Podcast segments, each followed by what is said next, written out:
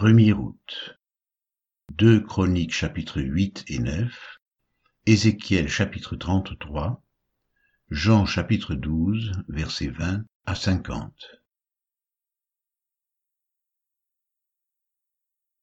Deux Chroniques chapitre 8 Au bout de vingt ans, pendant lesquels Salomon bâtit la maison de l'Éternel et sa propre maison, il reconstruisit les villes que lui donna Huram, et y établit des enfants d'Israël. Salomon marcha contre Hamath, vers Tsoba, et s'en empara. Il bâtit Tadmor au désert et toutes les villes servant de magasins en Hamath. Il bâtit Beth Horon, la haute, et Beth Horon, la basse, ville forte ayant des murs, des portes et des barres. Baalat et toutes les villes servant de magasins et lui appartenant, toutes les villes pour les chars, les villes pour la cavalerie, et tout ce qu'il plut à Salomon de bâtir à Jérusalem, au Liban et dans tout le pays dont il était le souverain.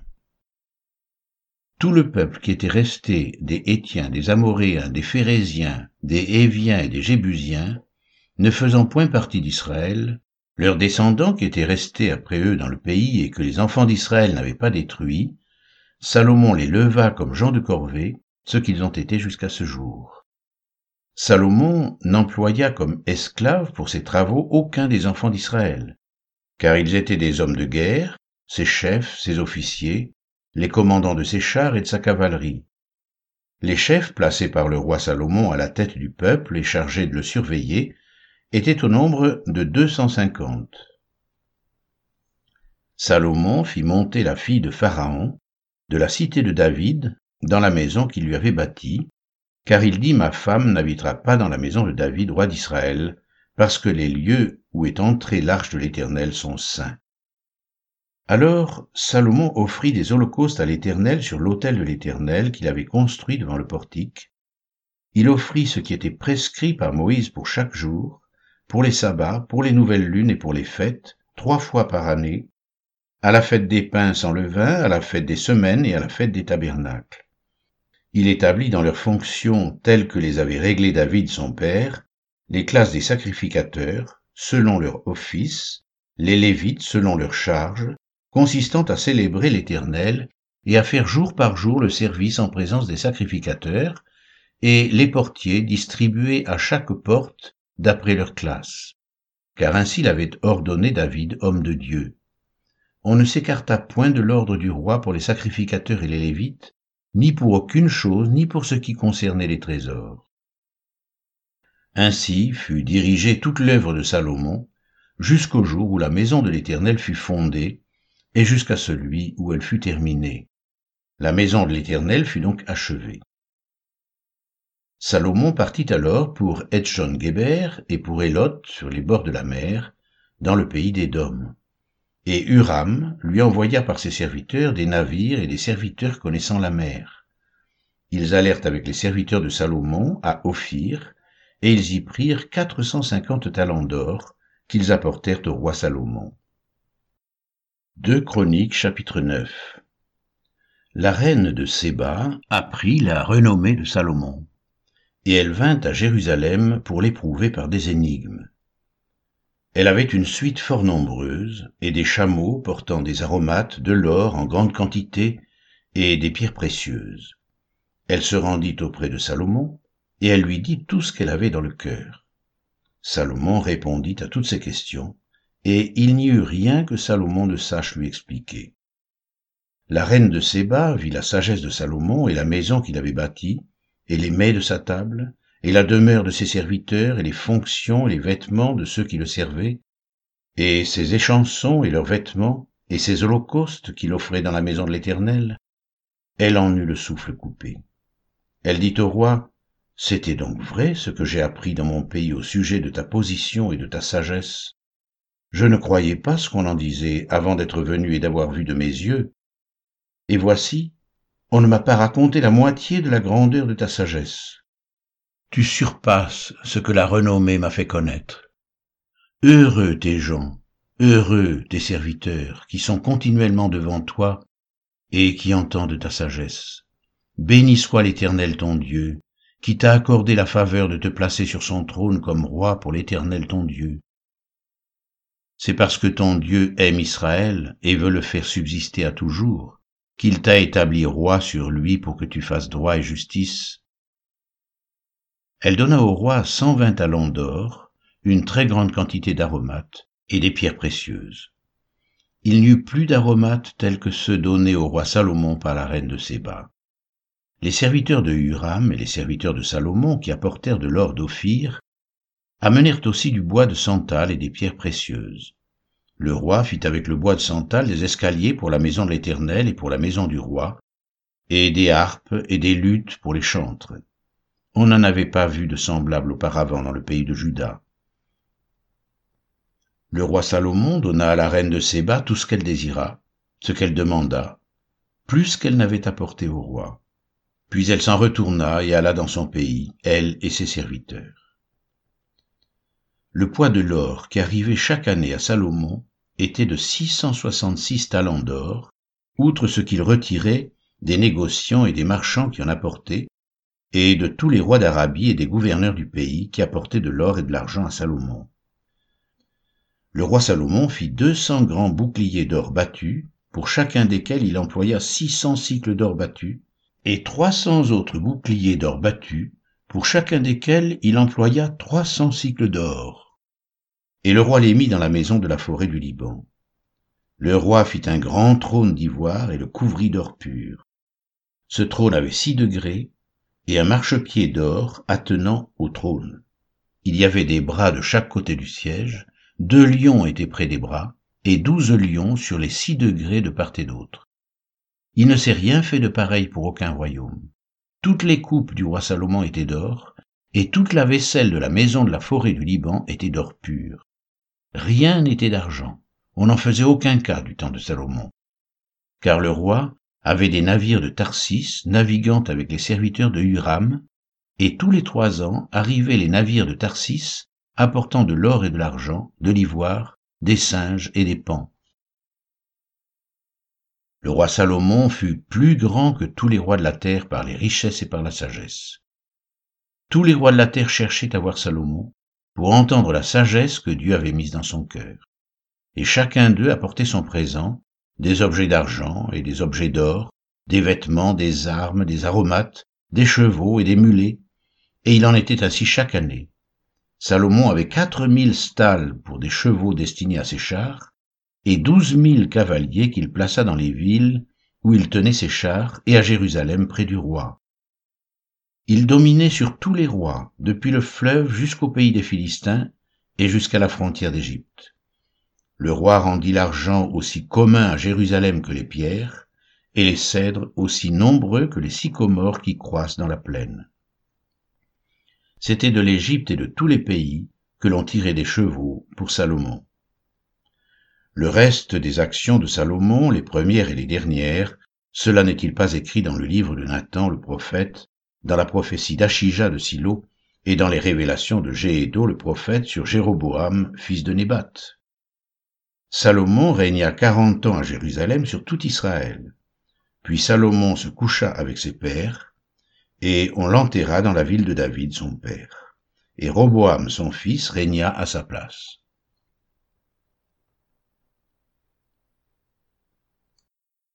Ézéchiel chapitre 33 La parole de l'Éternel me fut adressée en ces mots. Fils de l'homme, parle aux enfants de ton peuple et dis-leur, lorsque je fais venir l'épée sur un pays, et que le peuple du pays prend dans son sein un homme et l'établit comme sentinelle, si cet homme voit venir l'épée sur le pays, sonne de la trompette et avertit le peuple, et si celui qui entend le son de la trompette ne se laisse pas avertir, et que l'épée vienne le surprendre, son sang sera sur sa tête. Il a entendu le son de la trompette, et il ne s'est pas laissé avertir. Son sang sera sur lui. S'il se laisse avertir, il sauvera son âme. Si la sentinelle voit venir l'épée et ne sonne pas de la trompette, si le peuple n'est pas averti, et que l'épée vienne enlever à quelqu'un la vie, celui-ci périra à cause de son iniquité, mais je redemanderai son sang à la sentinelle. Et toi, fils de l'homme, je t'ai établi comme sentinelle sur la maison d'Israël. Tu dois écouter la parole qui sort de ma bouche et les avertir de ma part. Quand je dis au méchant, méchant tu mourras, si tu ne parles pas pour détourner le méchant de sa voie, ce méchant mourra dans son iniquité et je te redemanderai son sang. Mais si tu avertis le méchant pour le détourner de sa voie, et qu'il ne s'en détourne pas, il mourra dans son iniquité, et toi, tu sauveras ton âme. Et toi, fils de l'homme, dis à la maison d'Israël, vous dites, nos transgressions et nos péchés sont sur nous, et c'est à cause d'eux que nous sommes frappés de langueur. Comment pourrions-nous vivre? Dis-leur, je suis vivant, dit le Seigneur l'Éternel. Ce que je désire, ce n'est pas que le méchant meure, c'est qu'il change de conduite et qu'il vive. Revenez, revenez de votre mauvaise voie. Et pourquoi mourriez-vous, maison d'Israël?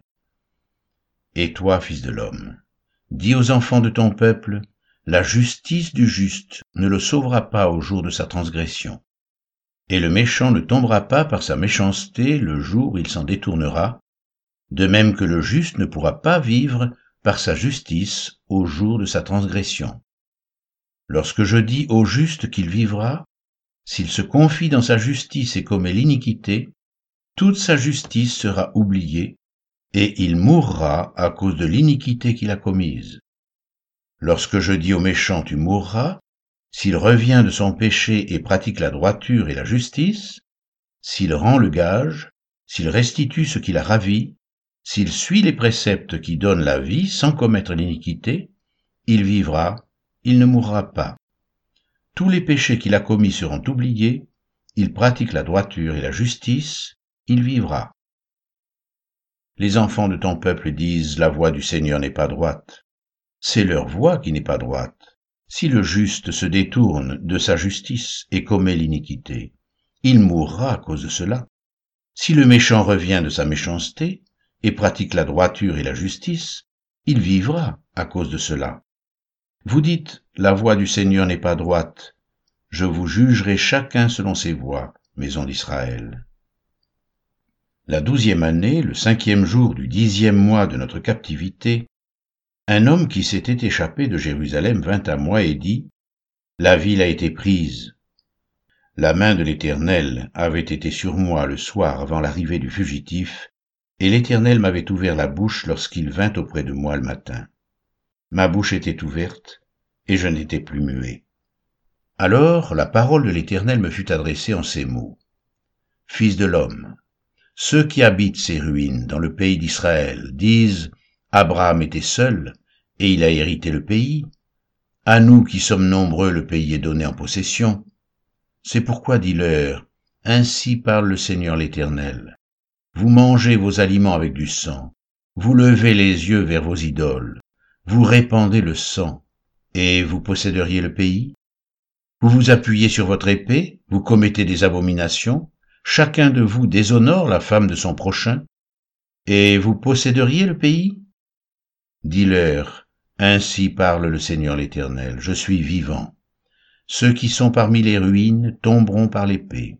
Ceux qui sont dans les champs j'en ferai la pâture des bêtes, et ceux qui sont dans les forts et dans les cavernes mourront par la peste. Je réduirai le pays en solitude et en désert. L'orgueil de sa force prendra fin, les montagnes d'Israël seront désolées, personne n'y passera. Et ils sauront que je suis l'Éternel, quand je réduirai le pays en solitude et en désert, à cause de toutes les abominations qu'ils ont commises. Et toi, fils de l'homme, les enfants de ton peuple s'entretiennent de toi près des murs et aux portes des maisons, et ils se disent l'un à l'autre, chacun à son frère, Venez donc, et écoutez quelle est la parole qui vient de l'Éternel. Et ils se rendent en foule auprès de toi, et mon peuple s'assied devant toi. Ils écoutent tes paroles, mais ils ne les mettent point en pratique, car leur bouche en fait un sujet de moquerie, et leur cœur se livre à la cupidité. Voici tu es pour eux comme un chanteur agréable, possédant une belle voix et habile dans la musique. Ils écoutent tes paroles, mais ils ne les mettent point en pratique. Quand ces choses arriveront, et voici elles arrivent, ils sauront qu'il y avait un prophète au milieu d'eux.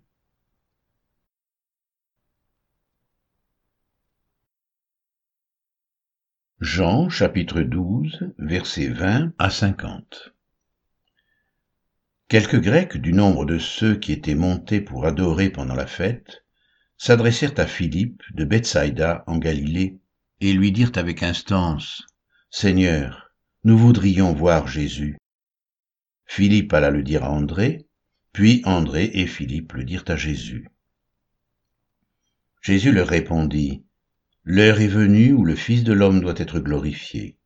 En vérité, en vérité, je vous le dis, si le grain de blé qui est tombé en terre ne meurt, il reste seul. Mais s'il meurt, il porte beaucoup de fruits. Celui qui aime sa vie la perdra, et celui qui est sa vie dans ce monde la conservera pour la vie éternelle.